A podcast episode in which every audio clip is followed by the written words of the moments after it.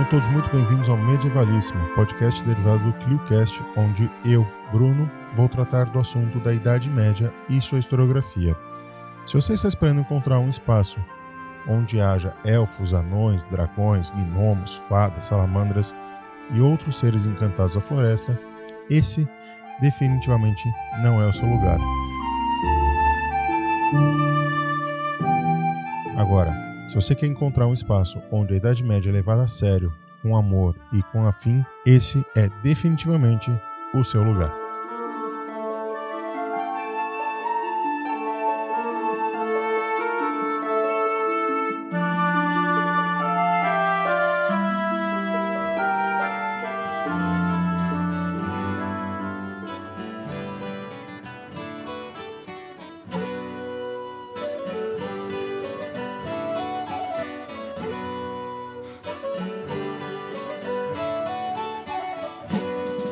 Depois de um longo e tenebroso inverno, estamos aqui de volta para gravar o Medievalíssimo. Eu sei, eu sei, eu tô muito em falta com vocês.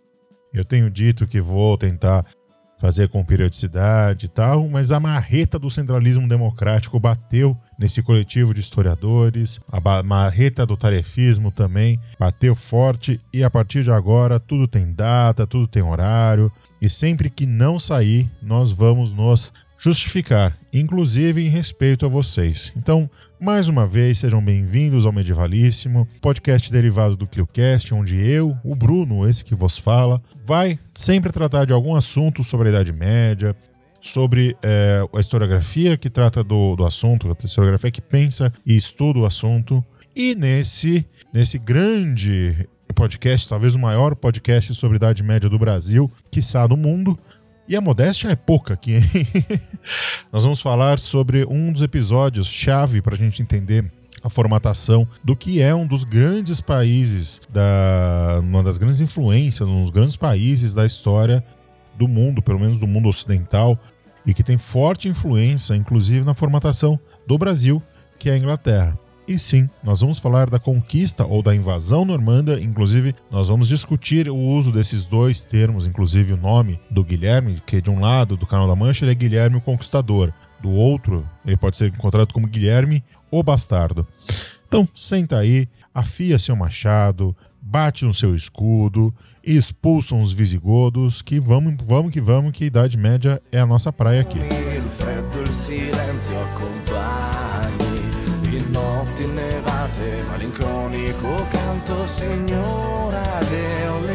Mas antes da gente falar especificamente do assunto, eu já queria pedir para vocês é, se inscrever no feed, né? Se você gosta de Idade Média, se você se interessa, se quer de paraquedas aqui, vai no seu agregador de podcast favorito, bota lá em seguir, enfim. Tem, a gente está presente no Spotify, no Castbox, no Anchor, no Deezer agora, tá no Google Podcast, tá na porra toda. Onde você puder imaginar, tem lá um, um KiloCast te esperando para você chamar de seu. Também queria falar que aqui a gente tem um, um financiamento coletivo, uma campanha de financiamento coletivo que nos ajuda a nos manter no ar. Então entra lá no www.catarse.me barra Clio. Esse programa era para ser um derivado, só que aí eu vou ter que pensar em outro derivado para que a gente possa atingir as metas lá, né? Então, a partir de 5 reais, 5 reais não custa nada, não é nem um litrão de, de Skol que você toma, já ajuda o Clio a se manter no ar e produzir cada vez mais conteúdo para você, meu amigo e minha amiga.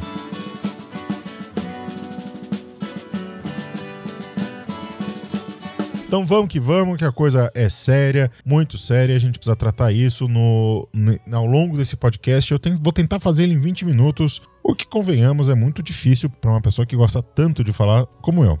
Bora lá. Antes da gente começar a entender o que é a invasão normanda na Inglaterra, a gente precisa é, discutir essas três palavras: o que é uma invasão, o que são normandos e o que é a Inglaterra. Vamos começar primeiro por Inglaterra. A Inglaterra é, uma, é um país né, que se forma a partir já antes do Império Romano, antes dos povoamentos celtas, inclusive. Você tem um povoamento inglês que é típico, que são dos pictos e dos bretões.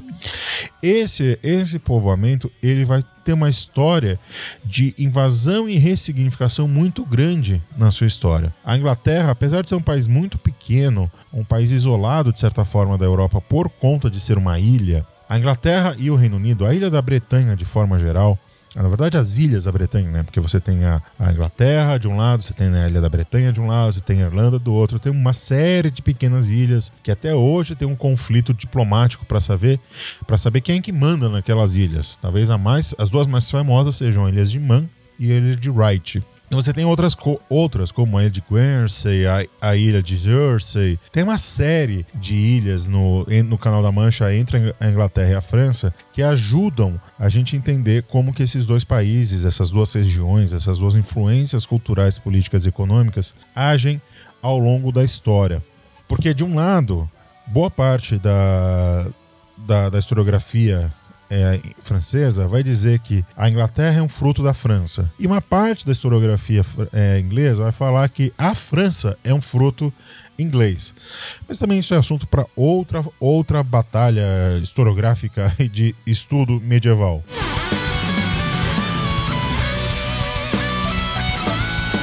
A gente precisa entender então que a Inglaterra, ela não é formada, é, o povo inglês, ele não é formado por um único povo. É, hoje, o que nós entendemos de inglês, ou vamos colocar assim, inglês médio, isso para nem falar britânico, porque existe uma outra pira aí de britânico que envolve os galeses, envolve os escoceses, envolve os irlandeses, que é uma outra pegada também, tem outras influências. Tem povo que tem mais influência celta, tem povo que tem mais influência é, não celta, mas saxã, e por aí vai. Mas a gente tem que se lembrar que a Inglaterra, ela é, como eu falei, é um fluxo e refluxo de uma série de invasões e contra-invasões. Então você tinha lá os bretões que viviam normalmente numa boa, geralmente espalhados pelo sem muito centralismo, né, sem nenhuma unidade política e econômica. E do nada aparecem os celtas vindo da, do norte do que hoje é a França. Os celtas também são um povo bem interessante a gente estudar, porque eles não têm uma unidade política, eles têm uma unidade cultural e linguística. Talvez o pessoal do Babel, que é um podcast maravilhoso sobre, sobre linguística, eu ia falar sobre linguiça, hein? Olha o ato falho. Possa explicar um pouco melhor pra gente essa questão da, das raízes é, linguísticas que os celtas têm. Aliás, fica um convite em público, eu já fiz esse convite pro Bruno e pra Cecília virem aqui no Medievalíssimo pra gente tratar de literatura medieval medieval. O convite está mais do que aberto e a casa é de vocês. E ouçam o Babel, que o Babel é um baita podcast. Então, essa unidade, essa unidade cultural e linguística do, dos celtas fez com que surgissem várias nações celtas. Uma delas fica no que hoje é a Bretanha, mas não a ilha da Bretanha. A Bretanha é a região no noroeste da França. Lá em cima, uh, se você olhar o mapa da França, é o corninho que tem acima à esquerda, onde hoje é Brest e onde hoje é Nantes. Então, lá nessa região se formou uma das grandes nações celtas da Europa. E é de lá que vai a primeira leva de imigrantes celtas para a Inglaterra. E esses imigrantes, em vez de chegarem numa boa, chegaram com o pé na porta, invadiram e tomaram a ilha para si. O problema disso é que os bretões, na verdade, não são o povo originário da Inglaterra, são os pictos. Então, o que, que aconteceu? Os bretões mandaram os pictos mais para cima. Os celtas acabaram mandando os bretões mais para cima. E aí, nesse fluxo e contrafluxo, você tem a ocupação do norte e do sul. Isso explica um pouco por que, que norte e sul da Inglaterra são tão diferentes até hoje. Depois dos celtas, a gente tem a invasão romana. Sim, romana. Os romanos, como vocês sabem, né? Principalmente leu o Asterix, para quem leu o, para quem viu os filmes do Asterix sabe que é, Júlio César, né? Ele, os romanos de forma geral, eles invadiram a Gália e tomaram a Gália para si. E um dos territórios que fa faziam os gauleses era justamente a Ilha da Bretanha. Você tinha lá uma monarquia celta que fazia parte da nação celta da Bretanha. E aqui fica uma recomendação muito boa sobre esse período, que é o seriado Britânia, que se eu não me engano é ou é da Amazon Prime ou da Fox Premium. É uma das duas, mas você encontra aí pela internet afora. É um seriado bom, ele não é tão historicamente acurado, porque ele tem algumas licenças poéticas, ele fala muito sobre a questão do Brexit, de certa forma, e ele usa de uma certa fantasia que, para mim, né, não cabe muito bem em retratar um novo, se retratar de novo um período histórico. Mas vale, vale avisada, vale contemplar esse seriado. Então, nesse caldeirão étnico que a gente tem aí, você tem povos bretões, povos pictos, povos celtas, romanos. Os romanos, é bom lembrar que eles trazem o latim, trazem o, a sua justiça, trazem os seus deuses, trazem a sua cultura, traz tudo. E também você tem uma questão aí que logo depois da queda do Império Romano, você tem uma invasão à Inglaterra dos chamados anglos, que são um povo do centro da Europa, que junto com os saxões, e aí vem a expressão anglo-saxã, eles dominam os territórios que eram dominados por romanos. Só que eles se ligam uma coisa, que se eles simplesmente demolirem o Estado romano, aquelas tribos vão voltar para o tempo caótico. Não um tempo caótico, vai, mas um tempo onde não havia um centralismo. Então eles reconstroem de, certa forma a estrutura romana, porém você tem o surgimento de da heptac, heptacria, né? heptacracia, na verdade, desculpa, que são sete reinos que são saxão, saxões que dominam a ilha da Bretanha. Né? Então você tem aí na verdade, em vez de um reino, ou quatro, como são hoje quatro, Inglaterra, País de Gales, Escócia e Irlanda do Norte. É quatro. Em vez de quatro, você tem sete. E isso não inclui Escócia e País de Gales, ou pelo menos não Gales inteira. Uma parte de Gales ainda era independente do restante da, da Inglaterra. Então o que a gente tem aí é um grande emaranhado de culturas, de línguas, de sistemas políticos, de sistemas econômicos, criando, né? Criando esse caldo que vai dar hoje o que nós entendemos por Inglaterra. Agora vamos entender, já que a gente fez esse breve panorama sobre a formação étnica na Inglaterra, que por si só dá, uma, dá um ótimo tema de, de medievalíssimo. Diz aí se vocês gostam desse tema, manda no nosso e-mail, fala comigo lá no, nas redes sociais. Enfim, dá seus pulos, dá seu jeito. A gente precisa entender então o que, que é um normando. Antes da gente pensar, a gente tem que se lembrar da onde, quem são os normandos, quem, do que, que eles comem, onde eles vivem, como é que se reproduzem. Hoje, no medievalíssimo. Normando é uma forma que a gente chama os povos escandinavos pós-cristianização dos povos nativos da Escandinávia. Tá sentindo aquele cheirinho? Tá sentindo? Aquele cheirinho que você tem a vontade de apontar e falar, ah, são vikings. Pois é, mas são vikings. Porque os normandos, é, eles são um povo viking, ou um povo escandinavo, já vamos entrar nesse assunto, que se estabelece ao norte França, no que hoje é a região da Normandia, ou Normandie em francês, cuja maior cidade, se não me engano, é Cherbourg, né? ou Le Havre, que é onde, aliás, tem o maior campo de refugiados da União Europeia até hoje. Inclusive, lá eles esperam para ir para Inglaterra. Por que a gente então não fala invasão viking da Inglaterra. Porque viking aí é, na verdade, ele, é, ele se, se remonta a um período de tempo anterior a isso.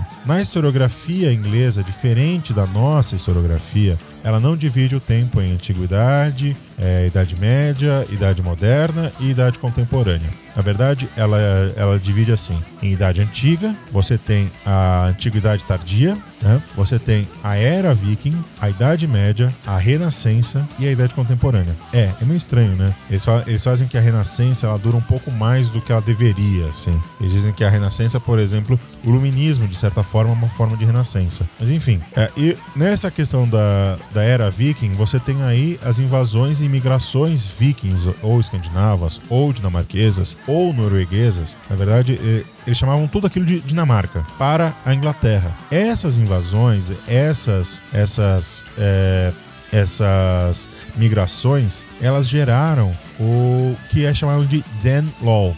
Dan Law seria a lei dos, do, dos dinamarqueses. E essa lei, essa, esse domínio, mostra como o, os vikings eles penetraram profundamente na raiz da, da cultura inglesa, ao ponto que se houve uma unificação de todas as monarquias é, saxãs em uma só coroa, é por conta do Danelaw. É, o Danelaw ele força que os saxões e os anglos eles se juntem e formem uma monarquia coesa. Só que ao mesmo tempo, eles não expulsam esses escandinavos, esses dinamarqueses. Na verdade, o que você tem na Inglaterra é uma assimilação. Você tem uma fusão desses dois povos ao ponto de hoje você não saber mais distinguir o que é um, vamos colocar entre aspas aqui, um anglo-saxão, um saxão e entre aspas, um viking. E por que que não chamar os normandos de viking? Pelo simples motivo que a maioria dos normandos já era povos, já eram pessoas cristianizados. E quando a gente fala de viking, a gente está falando especificamente de um povo pré-cristianizado. E não sedimentado ainda, né? não é, sedentarizado. Os vikings têm toda uma séria discussão para saber se eles eram sedentários ou não. Né? Além de ter uma séria discussão para saber se eles são um povo, uma ocupação ou uma classe social. É, tem debates muito interessantes sobre essa questão do viking. Tem gente que acha que eles são os três, por exemplo, que é um povo mas também é uma ocupação e também é uma classe social. Então, chamar de viking esse período de tempo é o pior pecado do, do, historiador, que é o anacronismo. Porque você está chamando de viking algo que na época que se acontece isso, a gente está falando aí do século do século 11, mais precisamente em 1066, aliás a batalha de Hastings, que é a maior batalha da conquista da conquista normanda, ela acontece justamente no Natal é, acontece em outubro de, de 1066 e o Guilherme vai ser coroado rei dos ingleses e da Inglaterra no Natal de 66, de 1066, mas a gente está se avançando aí um pouquinho. Essa questão da, da, da, sed, da, da sedentarização do, dos normandos numa região aliado à coroa francesa, ou seja, ele não é mais um povo inimigo, na verdade, ele é um povo que faz parte da coroa francesa, ou seja, ele faz parte dos títulos de nobreza. Por quê? Os normandos eles ganham por conta de um, de um, de um cerco a, a Paris, que ele é comandado pelo Rolo, que vai ser o fundador do Ducado da Normandia, eles ganham o Ducado da, da Normandia. E lá eles estabelecem um lar para si. Dessa forma, fica muito complicado chamar esse, esse povo de viking. Assim como vai ficar muito complicado você chamar os lombardos, que têm a mesma história, são, só que são do norte da, da Itália, de vikings. Os vikings eles adentraram por todo o território europeu, indo desde a Escandinávia até é, a Península Ibérica, passando por França, passando por Inglaterra, passando por norte da Itália, chegando em, em Bizâncio e chegando na Rússia. Aliás, é pela Rússia que eles chegam no Império Bizantino, que é muito louco, né? Porque o caminho, se eles estão vindo de norte para sul, né, da, vindo principalmente, vamos colocar do norte para sul da, da Itália, a Itália para no que no que é Constantinopla, no que hoje é, é, no que hoje é Istambul, é um caminho muito mais lógico do que você ir até a Rússia e descer o Rio Volga e aí pelo Mar Negro e do Mar Negro chegar na, em Constantinopla. Aliás, fica aí a, a promessa de fazer um, um medievalíssimo sobre essa a influência viking no, no cristianismo bizantino. Aguardem. Então, o, o, os normandos, e vamos deixar claro que são os normandos, eles se latinizam, ou seja, eles começam a escrever em idioma latino, eles começam a esquecer o idioma nórdico, né, o Norseman, se não me engano, tanto que tem o novo e o antigo, e eles começam a não usar mais, eles começam a se aproximar cada vez mais do latim vulgar, que vai da origem no francês, mas eles já, já vão mudando essa identidade para uma outra coisa que virá a ser o inglês. Então você tem um choque aí de vikings que fundaram o que nós entendemos por Inglaterra e uh, Inglaterra em termos de coroa, em termos de em termos de centra, centralidade política, e você tem ao norte da França, ao sul do, do Canal da Mancha, você tem toda uma estrutura viking sendo reformada, ou uma estrutura escandinava sendo reformada. O problema é que o rolo e o, o, a, o rei em inglês vão ser parentes próximos. Tanto que o Eduardo I, o confessor, que é o trono até hoje é o trono onde a rainha Elizabeth bota sua bundinha lá e manda na Inglaterra, e no Canadá, e na Austrália, e em várias possessões colonialistas até hoje, aquela, aquela cadeira é a cadeira do Eduardo I. O Eduardo I é considerado o grande pacificador dos po dessas monarquias. É, ele faz uma aliança que ele consegue mostrar para todo mundo que, olha, confia na coroa que você vai se dar bem. É através da coroa que você vai centralizar e aquele poder vai conseguir passar para frente o, toda a estrutura e por aí vai. O Eduardo I ele morre, porém ele tem uma, um problema muito sério, ele não tem filhos. Quando ele não tem filhos, ou pelo menos filhos legítimos, cria-se um problema em termos dinástico. Quem que assume essa porra? É o grande problema da monarquia, por sinal. É sempre é quem assume essa porra. E aí, o é, bisneto, se eu não me engano, do rolo, que é o Guilherme, ele fala assim: sou eu. Sou eu que vou assumir, porque eu tenho direito de, de assumir. E aí os, uh, os nobres ingleses falam: não, você não vai assumir nada. O que, que ele faz? Junta um monte de barquinho, junta um monte de gente e parte para conquistar a Inglaterra. Após uma série de batalhas, sendo as duas principais a Batalha de Stamford Bridge que sim, é o nome do estádio do, do Chelsea até hoje, só que não tem nada a ver, parece, se não me engano. Stamford Bridge para a batalha é uma e para o estádio é outra. Me corrijam se eu estiver errado. E por fim, a Batalha de Hastings, onde uh, os normandos eles, de, eles derrotam definitivamente os saxões. Saxões ou saxões? Saxões. Desculpem aí, os saxões.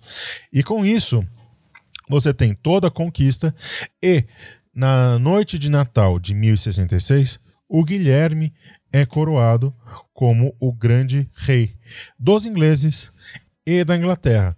Por que, que é importante você ser rei dos ingleses e da Inglaterra? Porque você está juntando um povo a um território. Até então, o Eduardo I, por exemplo, era rei dos ingleses. Ali, quando ele fala que ele é o rei da Inglaterra e dos ingleses tem toda uma unificação de um território, ou seja, você tem a criação de uma nação, ou seja, você tem a união entre um povo, um território, uma língua, uma cultura e um costume. E então os normandos vão ser o último grande tempero étnico-cultural para a formação do, do, da nossa querida Inglaterra. E com isso você tem o fortalecimento da monarquia inglesa. Monarquia essa que o Guilherme o Conquistador, para fazer o, o regime, né, para você fazer toda uma administração real de uma forma mais acurada, de uma forma mais é, profissional, muito entre aspas aqui, usando essa palavra, ele cria um instrumento chamado Doomsday Book.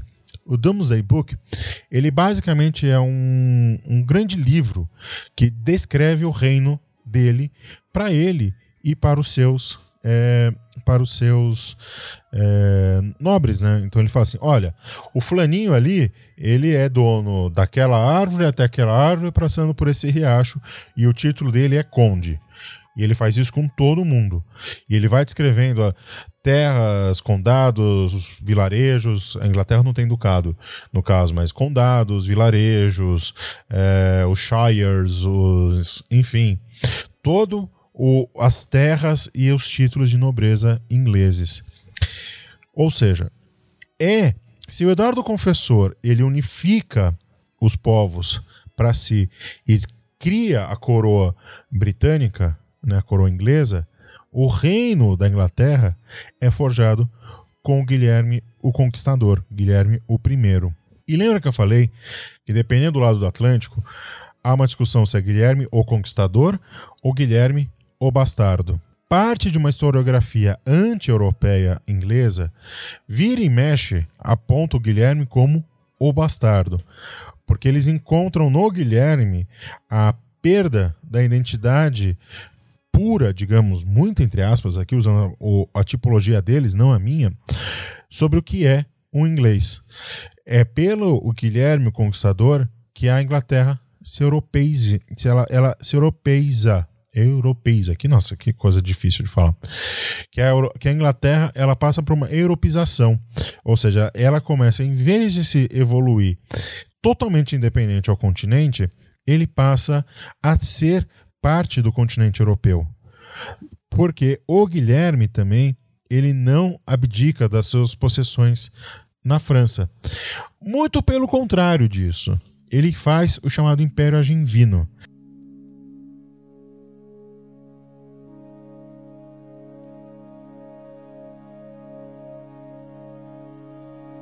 Então, é graças a, aos, a formação da, da família que o Guilherme vai deixar, que é a família dos Plantageneta, que surge o Império Angevino.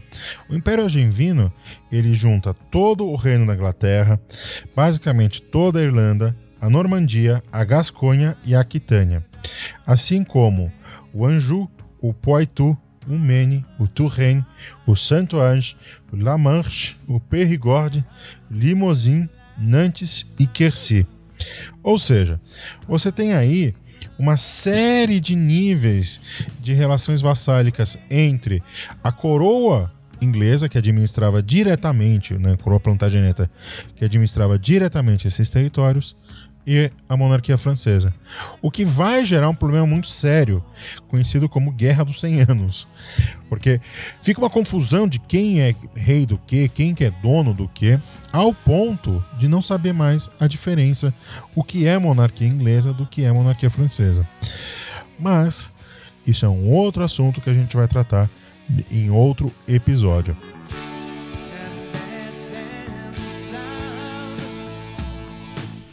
O Medievalíssimo, então, agora, desse, nesse episódio, tratou da invasão normanda na Inglaterra. Ou seja, tratou dos assuntos que são relacionados a como os normandos, como o Guilherme o Conquistador, conquista boa parte do, da Inglaterra e boa parte da França. Não ele, mas principalmente os seus descendentes, que são os plantagenetas.